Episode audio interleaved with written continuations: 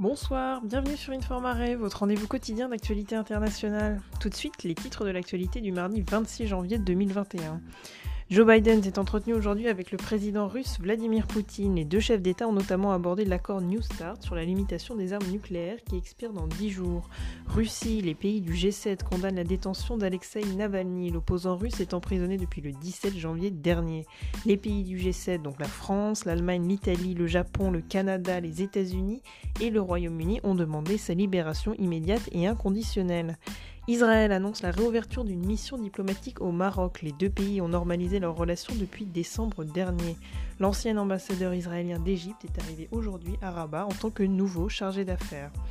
États-Unis, plus de 150 personnes inculpées après l'épisode du Capitole le 6 janvier dernier, où des manifestants pro-Trump ont envahi le lieu symbolique pour manifester leur refus d'accepter les résultats de l'élection présidentielle et soutenir le président sortant Donald Trump. Tunisie enfin, des centaines de manifestants se rassemblent à Tunis devant le Parlement pour dénoncer la répression policière face au mouvement de contestation sociale qui a débuté à la mi-janvier dans le pays.